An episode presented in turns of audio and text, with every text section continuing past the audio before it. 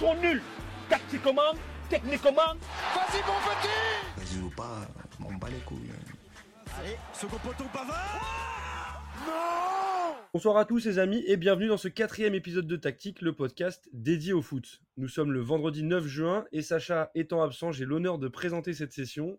Donc pas d'inquiétude pour euh, cette voix un petit peu différente, c'est Brice aux manettes pour euh, cette section exceptionnelle. Pour m'accompagner ce soir, nous avons deux consultants que vous connaissez déjà euh, très bien si vous êtes des suiveurs assidus de tactique, avec Khalil qui nous présentera un focus mercato sur son club de cœur, le Real Madrid. Salut Khalil Salut Brice, salut à tous. Et Baptiste qui reviendra sur le mercato des grosses écuries de Ligue 1. Salut Baptiste. Salut Brice, salut tout le monde. Alors dans le, le le plan, le plan de route de, ce quatrième épisode.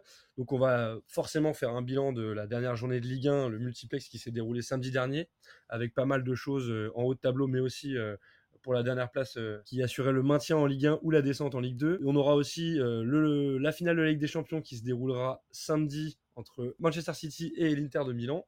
Et on va faire bien sûr un retour sur la finale de la Ligue Europa Conférence qui a vu West Ham euh, l'emporter 2 buts 1 euh, face à la Fio. Et pour finir, bien sûr, comme euh, bah, vous vous en doutez, un gros point sur le mercato estival qui débute et donc il y a déjà des grosses pistes et quelques, quelques transactions déjà conclues. Tactique épisode 4, on commence.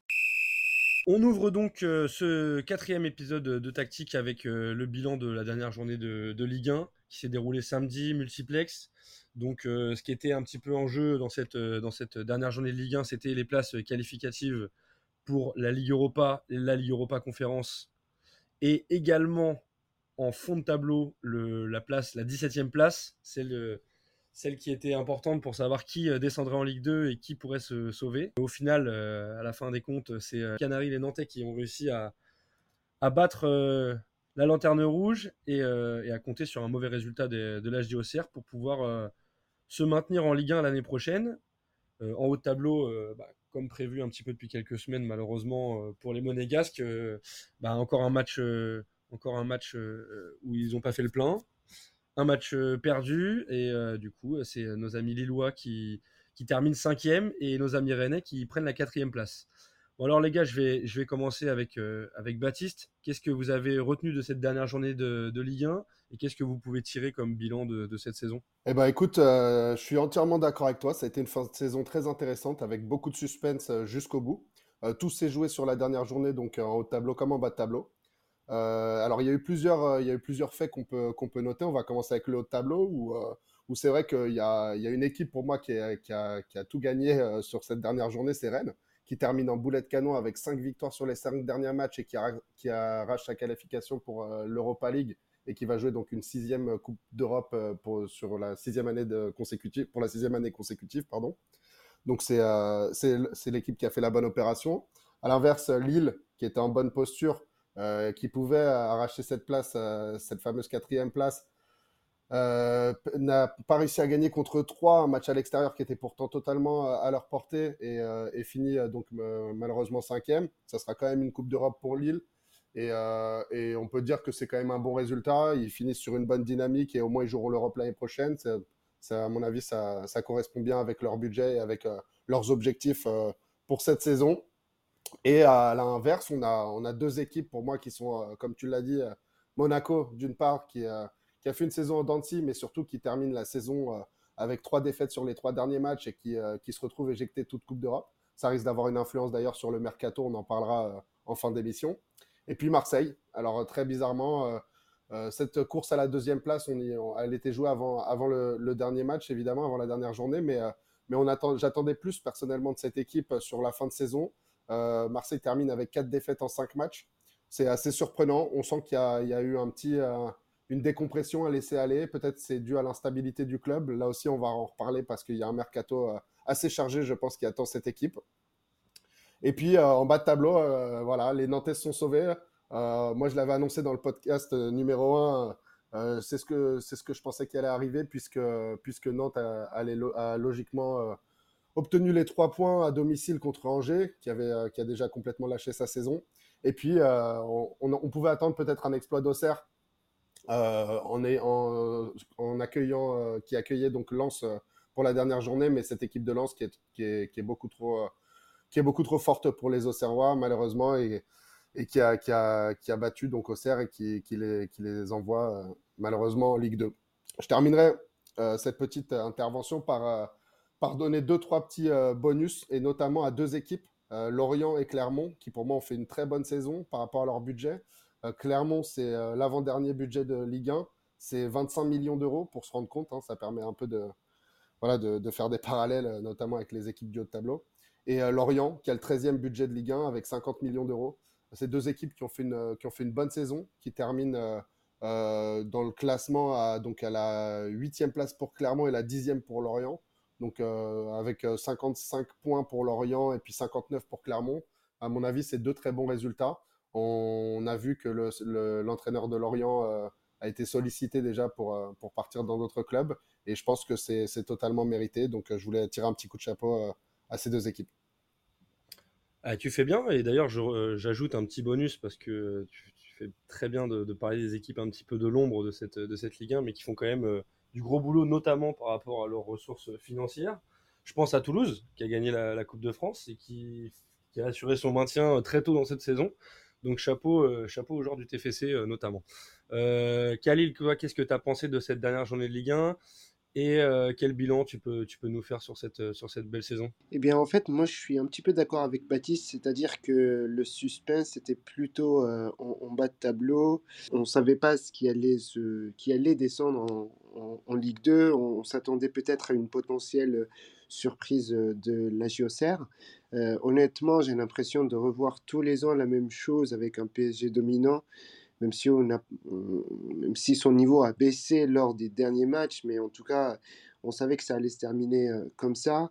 Monaco, franchement, je ne peux pas dire qu'ils n'ont pas été au niveau, mais en tout cas, j'arrive toujours pas à comprendre, ni même à expliquer euh, la défaite contre Toulouse euh, lors du dernier match. Je tiens juste à préciser que mon coup de cœur pour cette saison, c'est le Racing Club de Lens.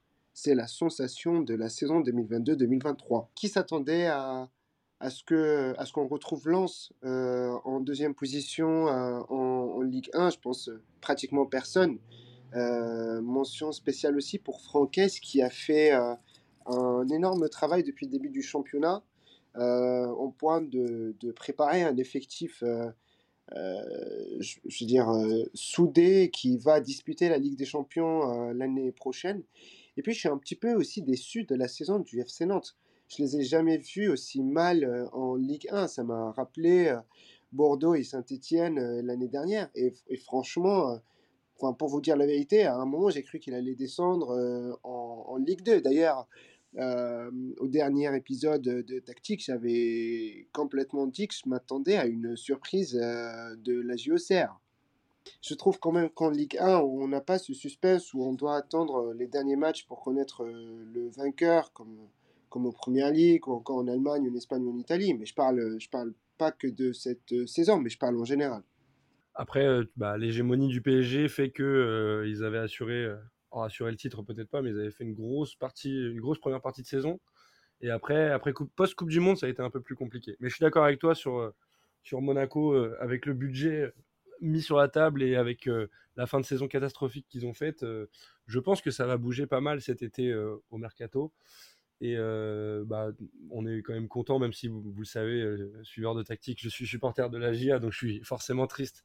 Mais, euh, mais un club historique comme, comme Nantes, on est quand même content qu'il reste en Ligue 1. Après, c'est vrai que sur le niveau de jeu affiché cette année, c'est très triste. Et on n'aimerait pas qu'ils perdent euh, Ludovic Bluff, notamment cet été, parce que ça pourrait faire très mal aux Ouais, on, Canaries euh, on- l'année on prochaine. compatit avec toi, Brice. Hein. On est avec toi pour, euh, pour Auxerre. Et je peux si je peux rajouter une petite chose, C'est gentil. euh, C'est pour le gentil. suspense, il y en avait quand même. hein. Au, au final, le PSG, même si on, a- on s'attend à ce qu'il soit champion tous les ans, euh, termine avec un seul point de, de, devant Lens. Euh, il y a eu donc euh, il y a eu du suspense euh, en haut. Le PSG n'a pas toujours été champion ces dix dernières années. Et euh, moi, je voudrais aussi souligner deux. j'ai donné tout à l'heure des bons points pour Lorient et Clermont, mais là, je voudrais cette fois-ci donner deux mauvais, deux mauvais points, si je puis dire ça ainsi. C'est pour les équipes de Lyon et de Nice, qui, est, qui sont deux projets, deux nouveaux projets qui sont inscrits avec des, des nouveaux actionnaires, avec beaucoup d'ambition, je pense, que les supporters de ces deux équipes-là en attendaient beaucoup plus. Euh, Lyon termine septième, donc euh, ne va pas jouer euh, la Coupe d'Europe une nouvelle fois. Nice termine neuvième. alors qu'ils disposent de, budgets qui sont infiniment supérieurs aux équipes que j'ai évoquées tout à l'heure. Donc l'Olympique lyonnais, pour, pour comparer, c'est 250 millions de budget et l'OGC Nice, c'est 100 millions de budget. Donc avec ces, chiffres-là, on, pouvait, on était en droit de s'attendre à beaucoup plus de résultats de la part de ces équipes. On peut également parler des effectifs, où on, a, des, on a eu des gros recrutements à l'intersaison la saison dernière.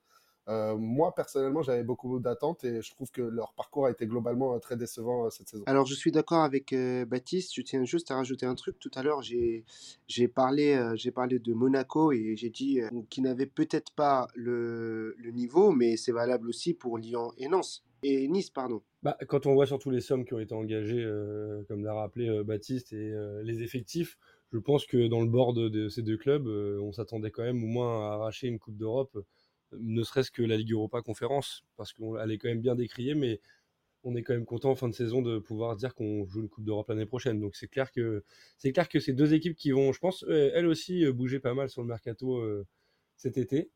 Et puis on verra bien ce qui en sera, mais ça, devrait bouger pas mal. Donc Baptiste a évoqué Marseille, mais de toute façon il, reviendra, comme on l'a dit dans le sommaire, sur sur le mercato des grosses écuries de Ligue 1. Donc je pense qu'ils font partie.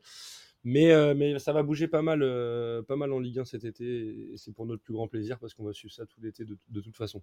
Euh, bon les gars, on, va enchaîner parce que bon le bilan de Ligue 1, on était un peu préparé, on avait deux gros enjeux comme on l'a rappelé sur la, la Coupe d'Europe, les places en Coupe d'Europe et, et, sur le maintien.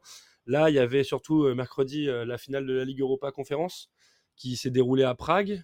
Victoire 2-1 de West Ham à la 90 sur un but à la 90e minute et euh, un match euh, assez ouvert. Euh, plutôt, plutôt sympathique à, suivre. Qu'est-ce que vous en avez pensé, les gars? Donc, je vais, je vais commencer par Khalil. Qu'est-ce que vous avez pensé plutôt du fait que la FIO a globalement dominé, au moins en termes de possession? Ou, est-ce que vous retenez le fait que bah, c'est West Ham avec son armada sur le papier qui, s'est imposé, on va dire, plutôt logiquement? En fait, moi, ce que je retiens le plus, c'est la sensation et le but à la 90e minute euh, du match. Euh, après, je suis d'accord avec toi. Enfin, je pense que la, la, la, Fiorentina a dominé le match, 64% de possession, c'est pas c'est pas rien.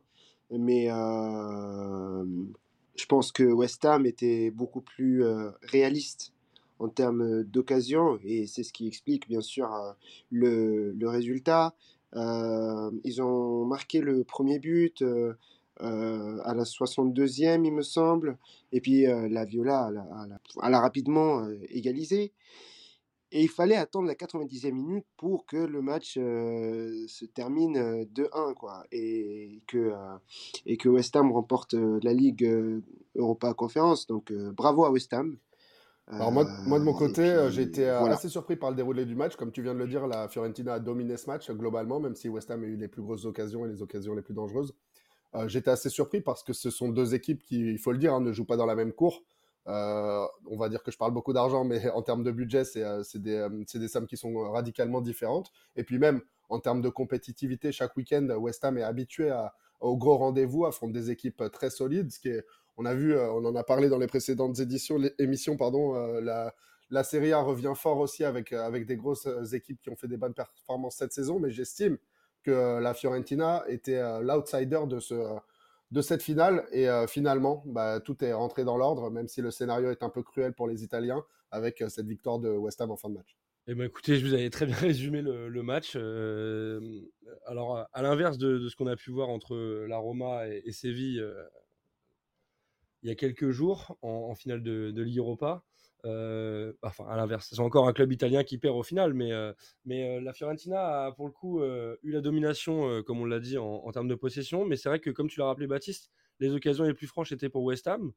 un peu comme toi, agréablement surpris du niveau de jeu de la Fio dans cette finale, qui a quand même de bons éléments sur le plan offensif, mais qui, moi, qui m'inquiétait un petit peu défensivement. Au final, ils ont, bah, ils ont tenu le coup jusqu'à la 90e, malheureusement pour eux, mais, mais euh, ça aurait pu donner lieu à une prolongation. Et après, en prolongation, qui sait, euh, euh, les nerfs sont mis à contribution et ça peut vite tourner. Donc, donc ouais, une, finale intéressante.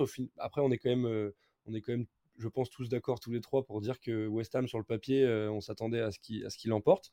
Le résultat est là, mais je pense qu'ils se sont fait quand même un petit peu peur cette rencontre. Malgré, malgré la, la, défaite de la Fiorentina, quand même, franchement, je, tire le chapeau à la Serie A.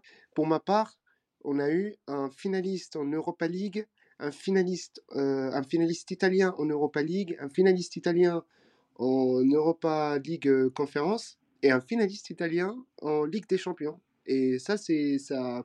En fait, ça prouve que la Serie A est en train de s'améliorer d'année en année. Je et- valide ce que tu viens de dire, et notamment, on peut parler aussi du beau prochaine. parcours de l'AC Milan, qui a, qui a été jusqu'en demi-finale de Ligue des Champions, et on peut aussi dire que pour la, c'est en Europa Conference League, c'est la deuxième année de suite euh, qu'un club italien est en finale, puisque l'année dernière, la compétition a été remportée par l'AS Rome.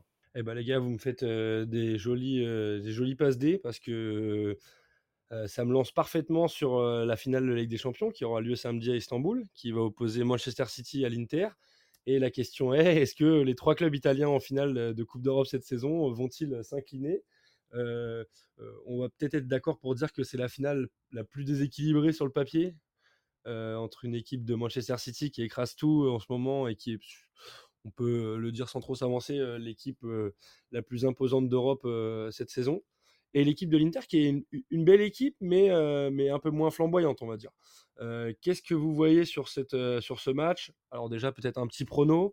Et qu'est-ce que vous voyez sur cette, sur cette finale qui est, comme on le sait, une finale, euh, c'est toujours un match un petit peu à part. Alors écoute, je suis exactement, je pensez, suis, euh, je suis Baptiste, complètement d'accord avec toi. C'est la finale la plus déséquilibrée euh, parmi les trois finales.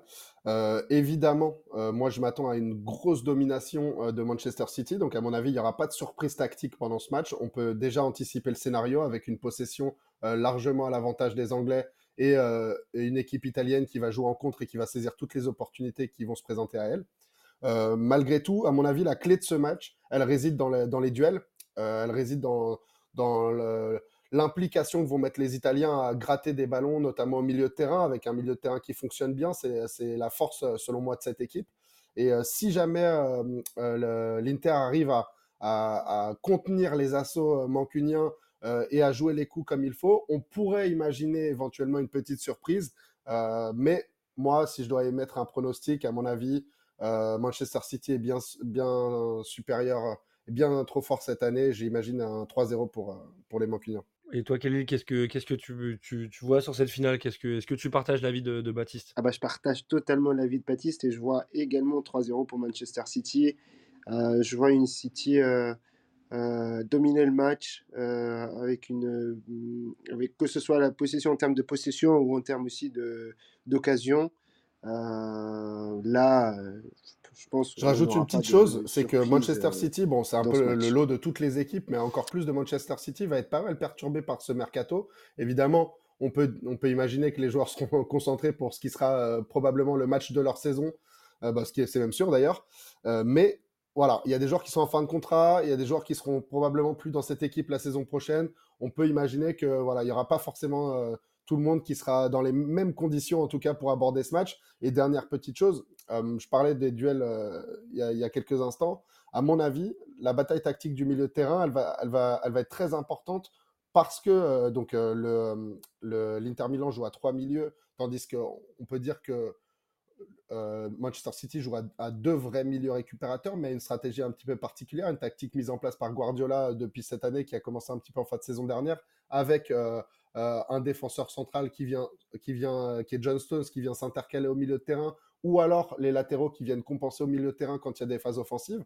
Et donc ça, c'est à la fois une force de Manchester City, mais en même temps c'est ce qui peut les, euh, c'est ce qui peut les troubler puisque ça crée une sorte de désorganisation tactique par moment, notamment à la perte du ballon. Et donc, c'est ce c'est une clé, à mon avis, du match euh, qui pourrait être intéressante et, c'est euh, c'est une corde à tirer pour, euh, pour euh, les Milanais. Alors là, tu nous livres une petite clé tactique de cette finale, ça, fait plaisir. Du coup, ça, ça, rend, euh, la part belle à, notre format qui s'appelle tactique. Euh, moi, je suis d'accord avec vous. Euh, par contre, je pense que le fait d'être favori, alors largement favori pour le coup, ça peut jouer en faveur de l'Inter dans le sens où s'ils arrivent à faire douter cette équipe de Manchester City, alors sur une mi-temps, c'est jouable, même sur peut-être une heure de match. en fait, plus l'horloge va tourner plus ça tournera en leur faveur. Après, il faut, faut résister aux assauts de, de- des Citizens pendant, déjà une première mi-temps qui va être, à mon avis, à sens unique. Donc c'est pas à gagner. Ils ont un gardien très très fort à, l'Inter, donc peut-être qu'il pourrait tenir la baraque jusqu'à la mi-temps, voire l'heure de jeu. moi je me dis juste que, alors je pense comme vous, hein, que Manchester City va gagner. peut-être un peu moins tranquillement que vous. Je verrais bien, je sais pas, 2-1, un match, un match un peu plus, un peu plus serré qu'on pourrait le penser. Et, le fait que l'Inter, si l'Inter ouvre le score, je pense que ça pourrait, ça pourrait, ça pourrait enrayer un petit peu la, machine Manchester City. Alors après, je dis pas qu'elle aurait perdu le match, hein, mais ça pourrait faire douter un petit peu dans les têtes, même si c'est quand même des, grands champions et des joueurs très costauds chez les Citizens.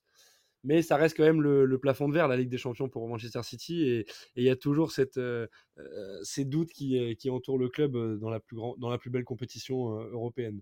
Euh, donc les gars, on a fini euh, sur les, grands euh, pronos Coupe d'Europe et, les récaps Coupe d'Europe aussi, parce que du coup on a fait le récap Ligue Europa Conférence, on a parlé de la Ligue des Champions, donc la dernière grande compétition européenne qui conclura notre très belle saison football.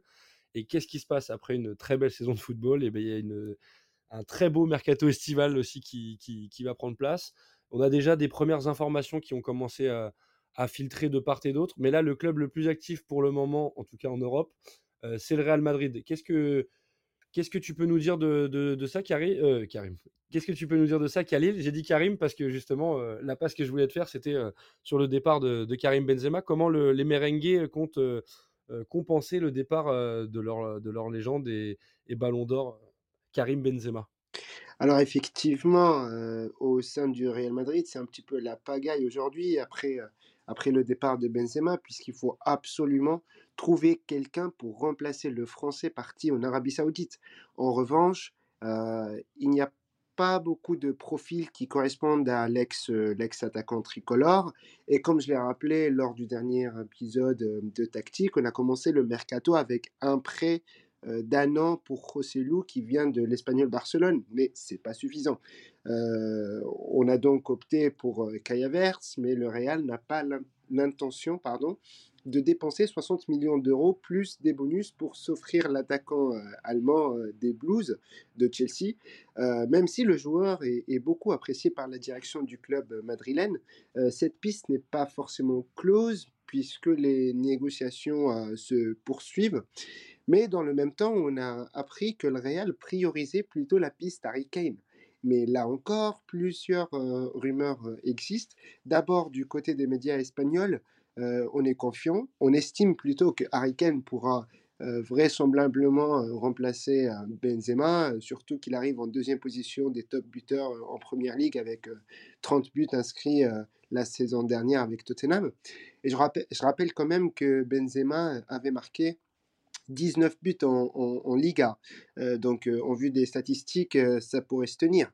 Et de l'autre côté, le Real Madrid donne l'impression que le plus important pour le club, c'est notamment la saison 2024-2025 avec, je vous laisse deviner. Mbappé Exactement parce que Florentino Pérez ne veut certainement pas jeter de l'argent par la fenêtre comme il, comme il l'estime et veut économiser le plus de sommes possible pour pouvoir s'offrir euh, Mbappé l'année prochaine, euh, ce qui n'est pas le cas d'Ancelotti qui veut lui recruter euh, l'attaquant anglais des Spurs et alors attention, si jamais les deux pistes n'aboutissent à rien, le Real prépare un dernier plan et il s'agit de Lautaro Martinez, donc euh, l'attaquant de l'Inter Milan.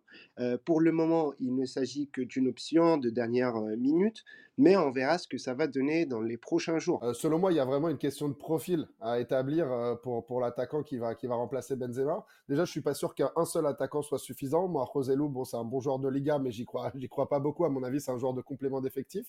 Et donc, à mon avis, il va falloir euh, probablement euh, recruter donc un, peut-être même deux attaquants. Et, euh, sur les profils, Benzema, c'est quand même quelqu'un qui a, qui a pris une, qui a pris en charge la, la plupart du jeu. Enfin, pardon, je vais, ma phrase. Benzema, c'est quelqu'un qui a, qui a pris le jeu à son compte souvent cette saison et même avant dans l'équipe du Real Madrid. Et donc, il faudrait peut-être un profil un peu similaire, qui soit capable de faire jouer les autres et pas seulement un finisseur. C'est le cas d'Harry Kane. Euh, qui, s'inscrit un peu dans cette dynamique-là. Et puis c'est le cas aussi euh, de Lautaro Martinez que tu viens de citer. Je rajouterais euh, le nom de Firmino, qui pour moi pourrait être une très très bonne idée pour le Real Madrid. C'est un joueur que j'ai toujours estimé sous-coté, qui arrive libre en fin de contrat et qui, euh, et qui donc coûtera pas excessivement cher au Real Madrid, même en termes de salaire, pour le faire venir. Donc il y a, y a ce, ce profil-là qui devrait être intéressant, mais à mon avis, il manquera aussi un buteur, quelqu'un qui va pouvoir prendre la profondeur. Et, et ce profil-là, à mon avis, il devrait, le, il devrait le chercher également. Et par rapport à ce que tu as dit, Khalil, sur Mbappé, je suis assez d'accord avec toi. Le Real Madrid, c'est un club qui est très structuré, qui pense euh, bien les choses. Euh, et, donc, à mon avis, tout est déjà organisé, prévu pour, euh, pour, pour l'arrivée libre en 2024 de Kylian Mbappé. Et dans, dans ce contexte-là, peut-être que le Real pourrait choisir de faire un recrutement un petit peu low cost, on va dire, en, en, se concentrant sur un seul gros joueur, même si on a, je dis ça, mais on a, on, a, on a appris la signature récente de Jude Bellingham au milieu de terrain, ce qui est déjà, ce qui est déjà pas rien mais euh, je parle donc euh, bien entendu du secteur offensif. Et donc à ce moment-là, peut-être qu'on pourrait imaginer qu'il y a déjà une place, un fauteuil qui est déjà, qui est déjà tout chaud pour Kylian Mbappé euh, la saison prochaine et que dans, dans ce contexte-là, le Real se concentrerait sur un, se concentrerait sur un seul attaquant. du coup, merci Baptiste pour cette magnifique passe D que tu me fais parce que je partage totalement ton analyse qui rejoint aussi celle de, de Khalil d'ailleurs. Moi personnellement, KR, j'aime beaucoup le joueur, mais je, le profil 9,5 euh, au Real Madrid, je ne vois pas trop l'intérêt au niveau de, de l'organisation tactique du Real Madrid. Je trouve que ça colle pas forcément. Comme tu as dit, il cherche plutôt, enfin, il, rechercherait plutôt des buteurs. donc Harry Kane est une piste forcément viable dans ce genre de, recherche spécifique.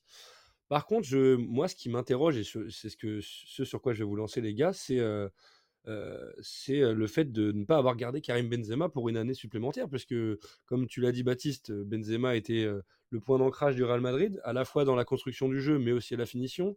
en remplaçant, je ne vais pas faire offense aux remplaçants, mais ils ont personne au moins de cette stature et encore moins qui puisse rivaliser avec un attaquant de cette classe-là. perdre un joueur comme Karim Benzema, malgré ses 35 ans, est-ce que c'est pas un peu problématique pour le recrutement futur et la grande force de frappe offensive du Real Madrid. Qu'est-ce que vous en pensez, les gars, de, ça? Bah En fait, moi, je voudrais rebondir sur ta question justement pour expliquer quelque chose.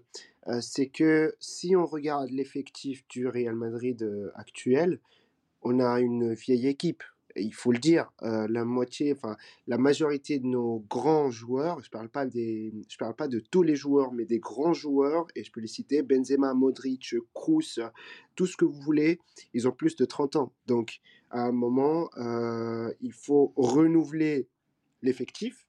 Et en fait, avec le départ de Karim Benzema, l'idée c'est de renouveler et d'apporter une touche de jeunesse, si j'ose dire, pour que l'équipe euh, soit prête euh, pour la saison 2024-2023. Donc je pense que la, prochaine saison, ça sera une saison de transition. Euh, et c'est pour ça d'ailleurs qu'on est en train de préparer l'arrivée de Mbappé et qu'on a déjà recruté Bellingham et qu'on a fait un prêt de un an à José À mon avis, il n'y aura pas vraiment une saison de transition, même si les éléments que tu viens de citer factuellement sont vrais, notamment avec le contrat de Rosellou qui court sur un an, et puis avec la volonté d'avoir Mbappé la saison suivante. Mais déjà, sur Mbappé, même si c'est évidemment une volonté du Real et que le scénario semble convenir euh, à toutes les parties, on n'est jamais sûr qu'il viendra. Je tiens à dire que ça fait plusieurs années qu'il a été annoncé au Real Madrid et qu'il est finalement resté au PSG et que les Qataris savent se montrer très convaincants quand ils le veulent. Donc on n'est pas encore sûr de cette éventualité, donc c'est un risque qui est pris. Et par ailleurs, on n'a pas aussi euh, des informations tout à fait précises quant, quant à l'entraîneur qui sera, qui sera sur le banc du Real Madrid un minimal la saison prochaine, même si ça devrait être Carlo Ancelotti, et puis surtout peut-être la saison d'après, en fonction des résultats qui peuvent arriver, en fonction du parcours euh, en Liga ou en, Ligue des Champions. Je rappelle que le Real a fini, n'a pas, pas, pas été champion cette saison. Donc euh, voilà. Et dernière petite remarque aussi sur l'effectif, je suis d'accord avec toi, c'est important de renouveler un effectif qui prenait de l'âge, c'est une certitude, mais ce sont aussi euh, des joueurs d'expérience qui ont permis au Real Madrid d'obtenir ces résultats. À mon avis, sans un Benzema, un Modric et un Kroos, aussi vieux soit-il, euh, le Real n'a jamais les résultats qu'il peut avoir euh, avec, avec des joueurs plus jeunes. Et on a vu que quand on a confié des responsabilités à Chouameni, à Valverde ou à Camavinga, même si Camavinga les a plus ou moins euh, voilà, a répondu plus aux attentes que les deux autres, ça a été beaucoup plus compliqué dans l'ensemble. Donc, à, mon avis, c'est bien de renouveler, mais il faut se baser sur une ossature bien solide. Et là, on a l'impression qu'il y a quand même un espèce de grand ménage au Real Madrid, et on espère que pour eux qu'ils savent euh, où est-ce qu'ils vont. Euh, Surtout que l'argument de la vieillesse, quand on voit la saison de, de, Modric, bah, ça nous fait réfléchir à deux fois sur, sur cet argument-là, parce qu'il fait une saison incroyable. Et malgré un âge plus qu'avancé pour un, un- joueur de foot, même si c'est un joueur qui est un peu particulier et, et qui livre pas des courses à haute intensité, enfin il livre pas 50 courses à haute intensité, mais la magie de son pied euh, et, et- et de sa qualité de passe fait que il Oui. peut jouer comme ça encore un an ou deux facilement à ce niveau-là au Real Madrid. Je pense que c'est carrément envisageable. Euh, après, je suis d'accord avec Baptiste euh, sur, sur le fait de qu'il n'y ait pas d'année de transition au Real Madrid. Le Real Madrid, c'est le plus grand club d'Europe, comme t'aimes à le rappeler euh, Khalil, et comme euh, ils aiment, aiment à le rappeler euh, tous les, les fans du Real Madrid. C'est le cas. Donc chaque année, ça vise le titre. Donc là, cette année en, en, Liga, pour eux, c'est un échec. Cette année en Ligue des Champions, pour eux, c'est un échec, parce qu'ils visent aussi le titre en Ligue des Champions, même si on sait la difficulté qu'est la difficulté qu'il y a pour se, se hisser en finale dans cette compétition. Euh, je pense pas non plus que je pense que, comme tu l'as dit, Khalil, le fait qu'il y ait une transition, c'est très bien, c'est normal. Après, la transition, ça s'accompagne. C'est-à-dire que euh, au milieu de terrain, je trouve qu'ils l'ont plutôt bien fait. Ils ont gardé des joueurs anciens, mais ils ont incorporé des jeunes, dont Chouameni, dont euh, ils ne le font pas jouer à son poste de, milieu récupérateur ou 6. Mais, euh, mais ils, ils ont intégré les jeunes, euh, en tout cas en défense et au milieu. Je trouve que ça s'est fait un peu naturellement. Devant, je trouve que c'est un peu fait un, c'est un peu bizarre leur, façon de, faire devant parce que, comme on l'a dit, ils ont qu'un attaquant de pointe, euh, euh, un vrai neuf euh, de, niveau, international, on va dire, c'est Karim Benzema. Là, il, s'en sépare parce qu'il arrive en, fin de carrière. Moi, je pense que ça aurait pu être bien de lui donner une, année de contrat en plus, de le faire jouer une quinzaine, une vingtaine de matchs et accompagner la personne qui va, signer cet été, Harry Kane ou un autre, attaquant de renom, pour pouvoir l'aider dans ce club et, entre guillemets lui le mettre dans les meilleures conditions possibles. Donc, euh, euh, ouais, euh, je, suis un peu, surpris de la manière de gérer le renouvellement offensif. Après, je suis pas inquiet pour leurs ailiers. hein, c'est quand même des joueurs qui font, qui font la différence. Et l'attaquant qui signera se fera un plaisir de mettre un sacré nombre de buts, que ce soit en Liga ou en Ligue des Champions l'an prochain. Mais ouais, un petit peu, un petit peu surpris par la façon de gérer le renouvellement offensif. Et alors rien à voir, mais je rajoute que le Real Madrid là, a récupéré Fran Garcia qu'ils avaient envoyé en prêt pour 3 ans au Rayo Vallecano. Et donc c'est un arrière gauche de 23 ans qui qui pourrait pousser Ferland Mendy vers, vers la sortie, d'autant qu'on ne l'a pas vu beaucoup cette saison. Donc, donc voilà, ça peut faire aussi un petit peu de renouveau derrière. Je pense que c'est une politique globale financière euh, qui est liée à, la stratégie du Real Madrid, mais pour moi, c'est un risque qu'ils prennent parce que cet effectif là, ils ont, on, le Real Madrid vient libérer les contrats de cinq joueurs, je crois, récemment dont on va, on va en parler, mais peut-être Asensio va, va sûrement s'engager avec le Paris Saint-Germain. Et, euh, et, donc, il faut, il faut que ces joueurs-là soient remplacés. Et pour moi, ça leur ferait pas de mal d'accueillir des nouveaux joueurs et de grossir un petit peu cet effectif euh, pour euh, notamment éviter de mettre, en effet, Kamavinga arrière-gauche. Ce qui est, même s'il est très bon, c'est vraiment pas son poste et c'est pas là où il peut euh, montrer l'étendue de ses qualités. Mais moi, ce que je voudrais euh, signaler aussi, et que je voudrais aussi que si, vous avez des explications, bah, allez-y. Euh, la phrase de Florentino Pérez m'a interpellé quand il a dit celui qui veut quitter le club, qu'il le fait maintenant. Et en fait, ça, je me suis dit, ah oui, quand même, enfin, je pense qu'il y a y a quelque chose euh, qui se cache derrière cette déclaration. Euh, après, franchement, connaissant, connaissant le Real Madrid, euh, ils font pas tout euh, sur un coup de tête. Florentino Pérez, on, sait comment il, il fonctionne avec, euh, avec les, les, joueurs qui arrivent euh, à un certain âge au Real Madrid. Souvent, c'est des prolongations d'un an avec euh, salaire soit qui reste euh, égal, soit qui diminue. C'était peut-être pas des conditions euh, qui, qui, pouvaient convenir à Karim Benzema. Et à mon avis, son départ a été plutôt une surprise pour Florentino Pérez, qui souhaitait, à mon avis, le garder.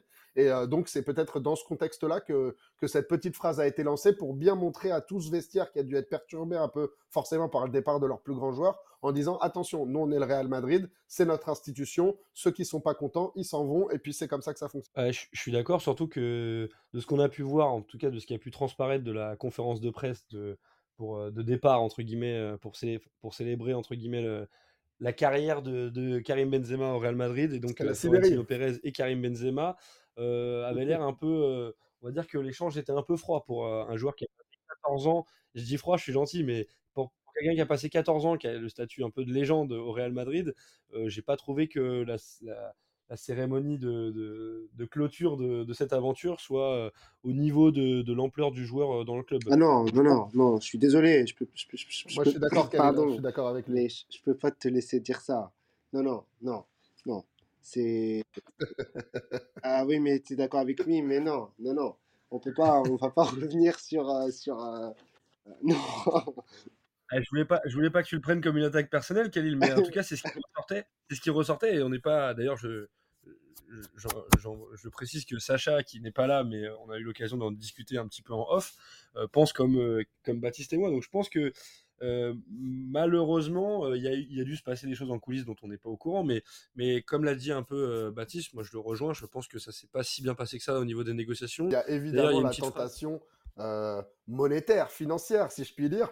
Euh, forcément, avec, euh, avec le contrat qui, a été proposé à Karim Benzema en Arabie Saoudite, je pense qu'il y a peu de personnes normalement constituées qui pourraient le, refuser. N'en déplaise aux romantiques du football, malheureusement, je crois que la réalité des, choses fait que, que, que ce contrat-là, ben, souvent on l'accepte. Voilà.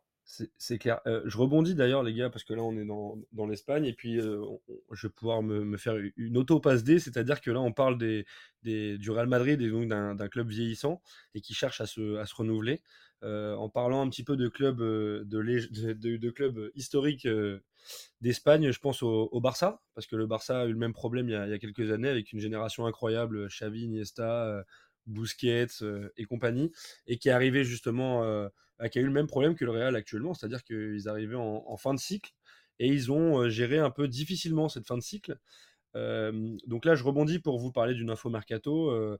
ce serait très proche de, de se faire pour Ilkay Gundogan, euh, qui serait tombé d'accord avec les, les Blaugrana pour un contrat de 3 ans selon Mundo Deportivo. Donc, qu'est-ce que vous pensez déjà de sur cette potentielle recrue?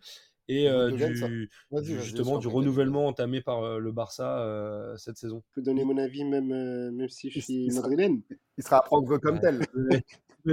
Non, mais il y, a- donner son avis et être objectif, Khalil. Après, tu libre à toi. hein. Bah, être objectif pour moi, je pense pas seule recrue moi je, je trouve que le Gundogan, c'est un super joueur. Oh, C'est un je joueur pense qui que vous êtes d'accord avec c'est un joueur qui répond présent dans tous les, les gros, les gros événements. On l'a vu encore euh, en, en demi-finale de Ligue des Champions. Euh, il, est, euh, il est impressionnant. Après, euh, le Barça, il y a une gestion qui est vraiment très particulière. C'est à, à la limite du spectacle. hein. Moi, j'ai l'impression d'être d'être d'être au cirque parfois avec ce club-là. On parle de recrutement, on parle de joueurs qui sont parmi les top joueurs européens, on parle de contrats qui vont être très importants. Il n'a pas le plus petit salaire de l'équipe de Manchester City, Gundogan. Il se retrouverait au, au Barça, donc j'imagine c'est pas pour, pour baisser son salaire. Euh, le Barça n'arrive déjà pas à enregistrer toutes ses recrues, euh, tous ses joueurs présents, tous les contrats de ses joueurs présents auprès de la Liga euh, l'année prochaine. Petit à petit, ils ont vendu que ce soit les droits, leurs droits à l'image, que ce soit des parts sur leur stade, enfin je sais plus exactement, mais le, club revend et met en, vente la plupart de ses actifs pour pouvoir financer ses transferts. Je trouve que c'est une stratégie qui est d'une part très risquée, qui pourrait à terme mener le club dans des, dans des profondes difficultés. Et puis je trouve que c'est vraiment, euh, vraiment pas viable. On attend autre chose d'un club euh, historique, euh, comme tu l'as dit, Brice. Et pour, moi, c'est pas une, pas une bonne stratégie. Donc j'ai vraiment beaucoup de beaucoup d'attentes sur, sur le mercato de ce club-là cet été. Et j'ai peur, à mon avis, que à l'image des années précédentes, ça soit un petit peu la Bérésina. Bah, moi, je, suis- d'accord avec toi, j'adore le joueur, Gundogan. Après, euh, d'ailleurs, euh, grosse fin de saison euh, pour sa part, en, termes de, stats et, et- même sur, l'impact sur le terrain.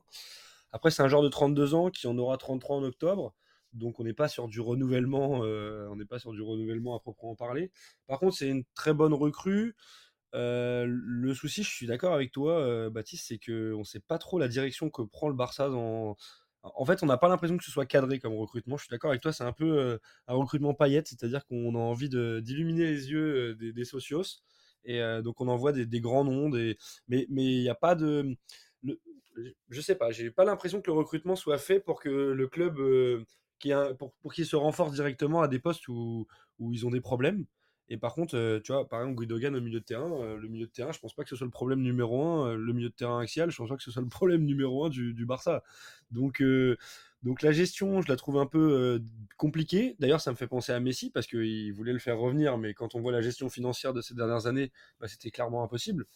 Donc, je, je vois pas trop la, la direction que compte prendre le Barça. Et, et même malgré un recrutement que je trouve un peu euh, surprenant, euh, ils arrivent à finir champion. Donc, euh, comme quoi, il n'y a pas de vérité. Bon, après, ils ont un peu euh, raté leur saison euh, au niveau européen, mais, euh, mais ils finissent champion. Donc, ils s'en sortent pas trop mal pour une saison où ils n'ont pas été flamboyants, mais, euh, mais, euh, mais le travail a été fait en, en Liga au moins. Il y a eu toute une Aussi. communication qui a été faite euh, de la part du président du Barça et même euh, de la part des suiveurs, euh, parce qu'on sait, euh, on sait à quel point la presse euh, locale est très liée et, euh, euh, a son rôle aussi à jouer dans les, dans, les négociations, dans les, dans, les, voilà, dans les arrivées sur le mercato.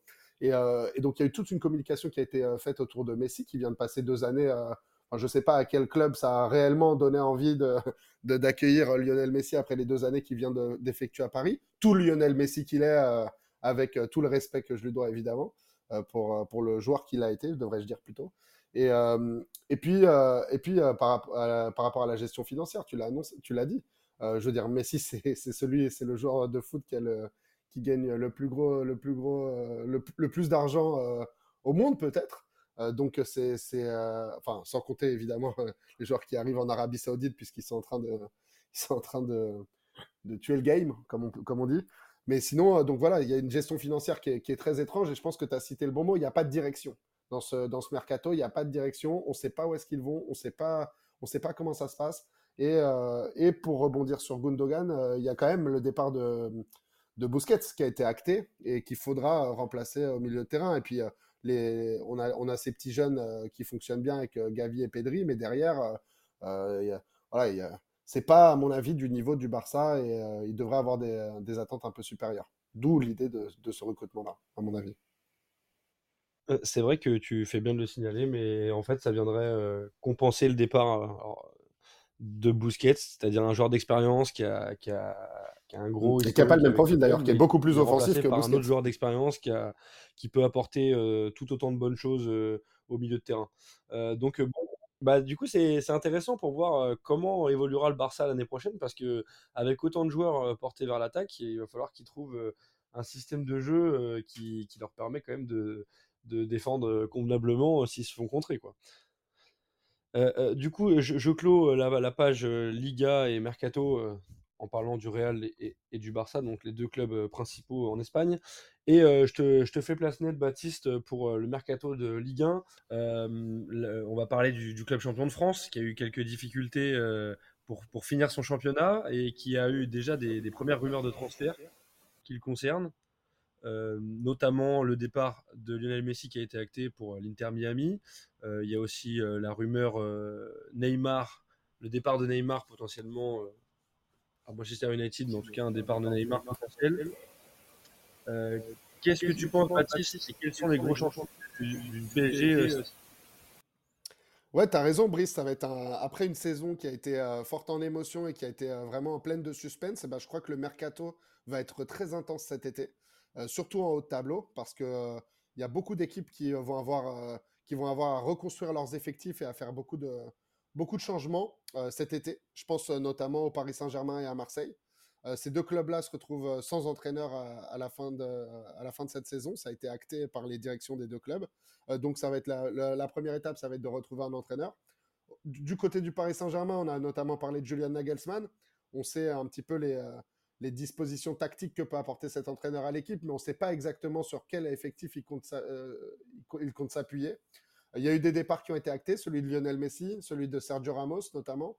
Euh, il va falloir les remplacer, ça c'est une certitude. Celui de Lionel Messi, euh, ça, ça va avoir des conséquences forcément sur l'équipe. La première des conséquences, c'est que le jeu va changer, le style de jeu va changer, c'est évident, mais le- la contrepartie, si je puis dire positive, c'est que ça va libérer euh, de l'investissement financier, de, l'argent pour, pour pouvoir investir sur, sur des joueurs.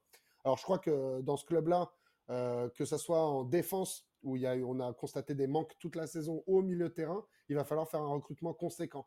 Euh, L'équipe euh, a été marquée par de nombreuses blessures euh, toute la saison, et je crois que ça va être euh, important de ne pas reproduire les mêmes erreurs et donc de recruter en nombre pour avoir un effectif plus fourni, euh, pour ne pas se retrouver à faire jouer des postes, des joueurs à, des postes qui ne sont pas les leurs. Je pense notamment à Danilo qui a, qui a joué quasiment toute la saison en défense. Et même s'il a, il a rendu de, de très bons services à ce poste-là, c'est quand même pas son poste et c'est personnellement c'est pas là où je le trouve le meilleur.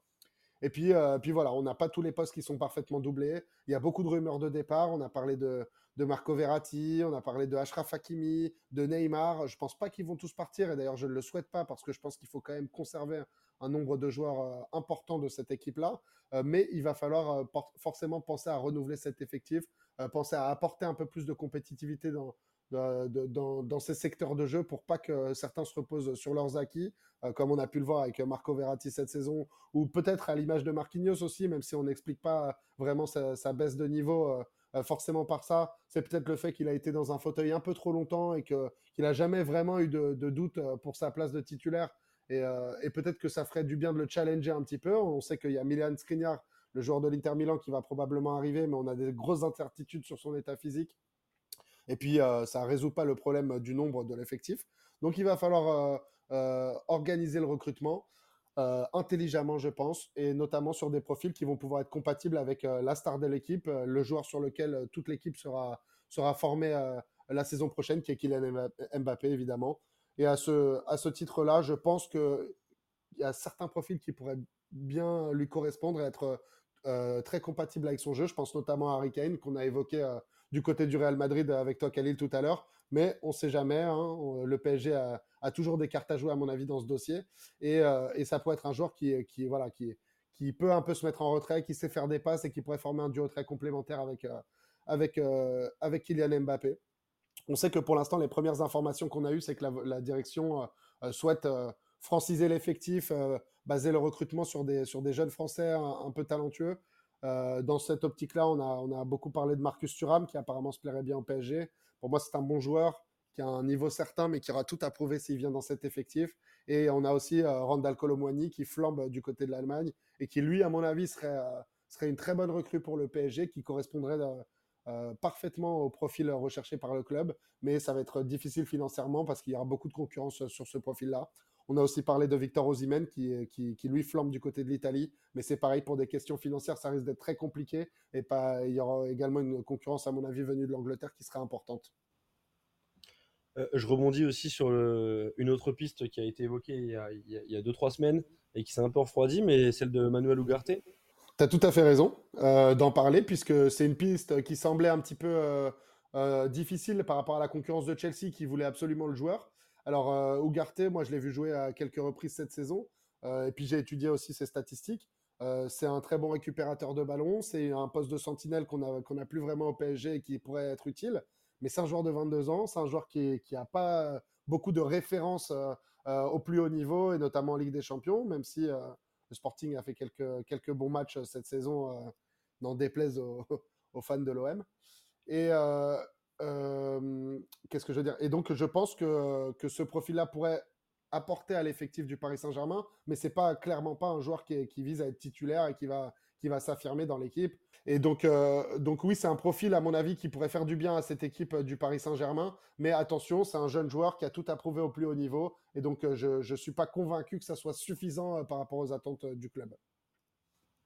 Euh, tu fais une très belle passe D d'ailleurs, euh, parce que tu l'as un peu évoqué, et, là tu en as reparlé euh, en, évoquant Marseille en tant qu'adversaire du Sporting cette année en Ligue des Champions. Justement, le mercato des Olympiens, qu'est-ce que tu vois de, ton côté? Parce que c'est un peu comme le PSG, tout est à rebâtir, c'est-à-dire qu'ils ont un nouveau coach à, récupérer très prochainement et beaucoup de lignes à, renforcer. Exactement. Ça a été une décision assez surprenante pour moi de voir le départ d'Igor Tudor.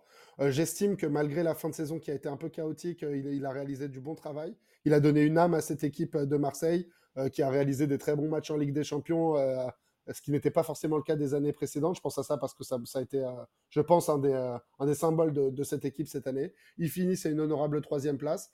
Euh, la difficulté maintenant, ça va être de reconstruire tout un effectif par rapport aux volontés du prochain coach. Donc évidemment, tout va dépendre du coach. Et puis, tout va dépendre aussi de la Ligue des Champions. Un effectif, ça, se construit avec des moyens. Et les moyens d'un club qui joue la Ligue des Champions ne sont pas les mêmes que celui d'un club qui joue l'Europa League. Donc c'est ce qui est très compliqué avec cette troisième place puisqu'il y a deux tours, euh, deux tours préliminaires qui vont arriver à la fin de l'été. Mais euh, l'effectif sera probablement déjà construit à ce moment-là, ou, alors il restera une très courte fenêtre après pour, euh, pour le compléter. Donc il va falloir faire des choix à Marseille. Et on peut imaginer que les, les, directions qui avaient été prises précédemment sous Igor Tudor ne seront potentiellement pas les mêmes à l'avenir. Je pense à un joueur comme Matteo Gendouzi qui a été annoncé sur le départ et qui, qui a fait part de ses envies de rester à de nombreuses reprises. Donc peut-être que l'entraîneur comptera sur lui et le futur entraîneur comptera sur lui la saison prochaine. Pareil pour le cas de Dimitri Payet, où euh, on l'a vu encore capable de, de faire quelques belles choses sur cette fin de saison. Et, euh, et même s'il arrive à, un an de la fin de son contrat, je pense que ça pourrait être un profil qui pourrait plaire à, de nombreux entraîneurs. Donc c'est un grand mystère à, à ce niveau-là. Je pense qu'il y a une, une, équipe à rebâtir et une équipe compétitive pour pouvoir jouer euh, ou en tout cas se donner les meilleures chances de, de, de jouer la phase de groupe de la Ligue des Champions. Euh, euh, J'ai une pensée aussi pour euh, un club qui a, qui a fait une saison, une saison noire, c'est l'AS Monaco. Qu'est-ce que tu penses de, de, ce recrutement qui va être un tournant quand même cet été? Parce que la saison a été ratée, on ne peut pas en dire, en, en dire autre chose. C'est totalement ça, il y a une saison qui a été ratée, il n'y aura pas de Coupe d'Europe pour l'AS Monaco, ça va influer forcément sur leur, leur recrutement. On sait déjà que, que, Monaco souhaite se séparer de son entraîneur. Euh, donc, à l'image de Marseille et de, Paris, il va falloir trouver un profil qui va correspondre à, cette équipe qui, a, qui, est, qui, pour moi, en tout cas, selon mon avis, n'avait pas vraiment de direction, n'avait pas vraiment d'âme. J'avais du mal à comprendre un petit peu euh, comment se situait cette équipe, comment jouait cette équipe. Elle était très irrégulière et donc il y aura, à mon avis, euh, beaucoup de bouleversements. On sait qu'ils ont beaucoup de joueurs qui sont, euh, très demandés euh, en Europe, un peu partout. Je pense à Vanderson, euh, je pense euh, potentiellement à Golovin ou à d'autres joueurs comme ça qui ont, une belle cote sur le marché. Donc, à mon avis, il y aura, beaucoup de départs. Et euh, puis forcément un recrutement un petit peu low cost, puisque Monaco n'aura plus les mêmes moyens, même s'ils ont un actionnaire, fort, euh, les ambitions seront revues à la baisse. Et je pense que ça va, pour le coup, euh, être une saison de transition pour l'AS Monaco.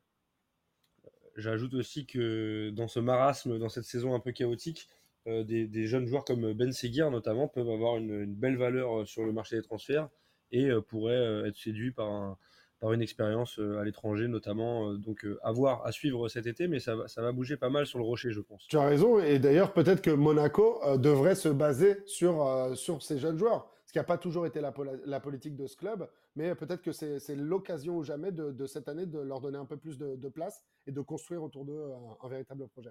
Euh, on va terminer cette page mercato euh, Ligue 1 avec euh, les, équipes européennes l'an prochain, qui n'auront pas les mêmes, les mêmes dispositions financières que, Paris et Marseille. Je pense à Lens, je pense à Rennes, je pense à Lille, qui vont avoir du mal à garder leurs leur meilleures pépites, mais qui ont une base de recrutement solide, intéressante, et même si elle reste bon marché, qui produit quand même de très bons résultats. Qu'est-ce que tu peux nous dire sur ça, Baptiste? Oui, tu as raison. Les enjeux sont un petit peu les mêmes pour ces trois équipes, puisque euh, globalement, même si euh, Rennes a montré que, c'est une équipe qui a un actionnaire solide et qui pouvait être capable d'investir parfois euh, sur, sur des joueurs de qualité, dans ces trois équipes, il va y avoir des départs. On, on, a parlé de Openda qui devrait se diriger du côté de l'Allemagne. On sait que Fofana aussi sera très demandé à, Lens et, risque de ne pas vivre une nouvelle saison du côté de Bollard.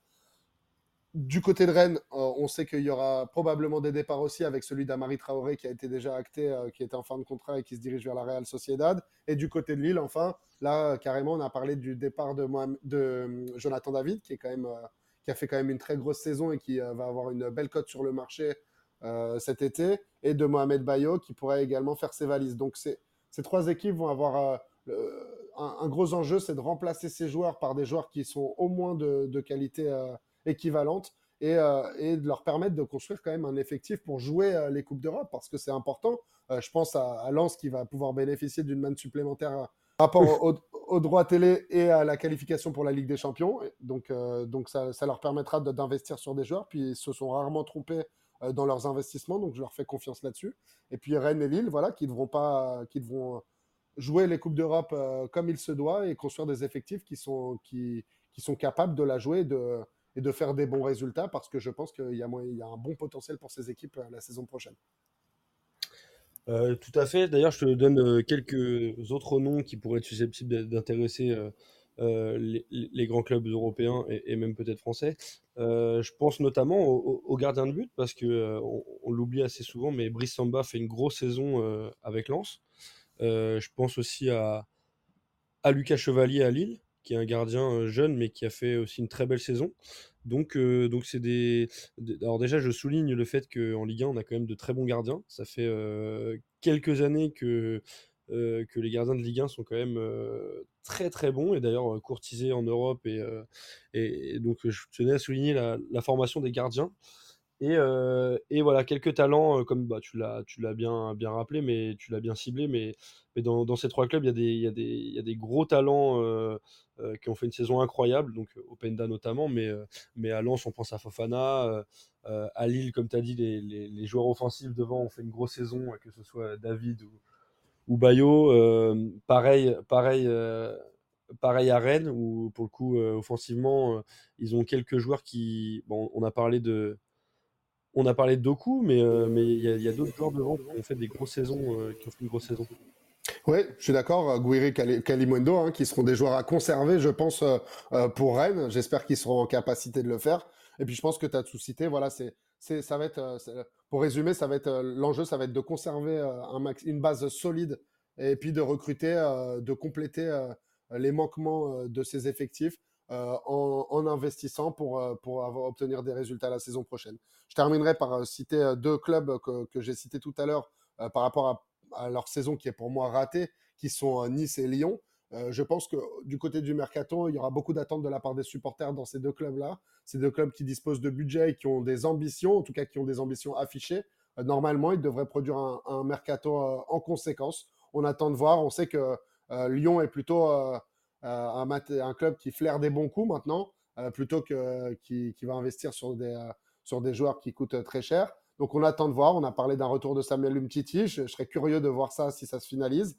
Et puis euh, du côté de Nice, on sait que là, par contre, euh, il y a une capacité d'investissement. Euh, on ne sait pas exactement qui sera l'entraîneur euh, du côté de Nice l'année prochaine. Ça va. Il n'y a pas beaucoup de clubs qui ont un entraîneur déjà fixe euh, la saison prochaine. Donc là aussi, il y, a, y a tout à faire, il y a tout à reconstruire pour faire mieux qu'une euh, qu'une neuvième place euh, cette saison qui n'est pas du tout à la hauteur à la fois du budget et puis des ambitions du club. Je suis d'accord avec toi, tu fais bien de citer ces deux clubs parce que c'est deux clubs, comme tu as dit, qui ont un projet euh, euh, très très ambitieux et qui ont fait une saison ratée, hein, on n'a pas d'autres mots. Je pense qu'ils vont faire un gros mercato cet été, en tout cas que ça va bouger pas mal dans, dans un club comme dans l'autre. Par contre, l'avantage qu'ils auront l'année prochaine, c'est qu'ils n'auront pas de Coupe d'Europe à jouer, donc donc c'est plutôt mauvais pour entamer la saison, mais ça pourrait leur servir en, en fin de saison prochaine parce que les joueurs seront frais et euh, ils attendront peut-être euh, avec le mercato et, et la, et la grande capacité de leur effectif, ils arriveront peut-être à, à coiffer certaines équipes sur le poteau, comme ça a pu être le cas dans- en cette dernière journée de Ligue 1. euh. T'as raison. T'as raison, mais à la fois, ça sera plus difficile de faire venir des joueurs sans Coupe d'Europe. C'est ça aussi la, la contrepartie. Effectivement, effectivement. Bah après, c'est toute la problématique de, de faire une saison ratée et de, et de miser quand même sur le nom euh, de ces deux clubs quand même euh, ambitieux et qui ont les reins solides. Euh, bon, bah les gars, on a, on a clos cette page Mercato. Merci déjà à vous pour, pour cette expertise. Merci de, de nous avoir fait vivre cette, ces prémices. de- Bah, merci, Ouais. merci à toi. T'as remplacé Sacha à merveille dans ce podcast. Est-ce qu'on fait un petit quiz de fin ou, ou, ou pas Ah, alors, le quiz de fin, déjà, euh, c'est c'est Made in Sacha. Donc, euh, Ah, donc d'accord. Pour la fin.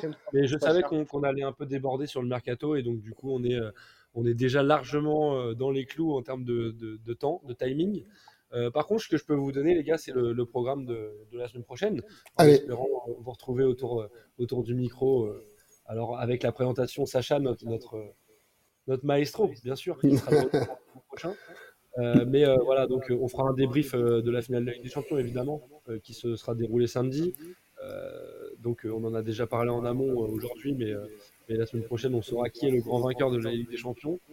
Et on fera bien entendu une, encore plus grosse page qu'aujourd'hui sur le mercato et il y aura des infos qui seront tombées avec notamment les, les coachs les coachs euh, qui seront peut-être nommés d'ici là à Paris, à Marseille et dans pas mal de clubs de Ligue 1 comme tu l'as souligné Baptiste.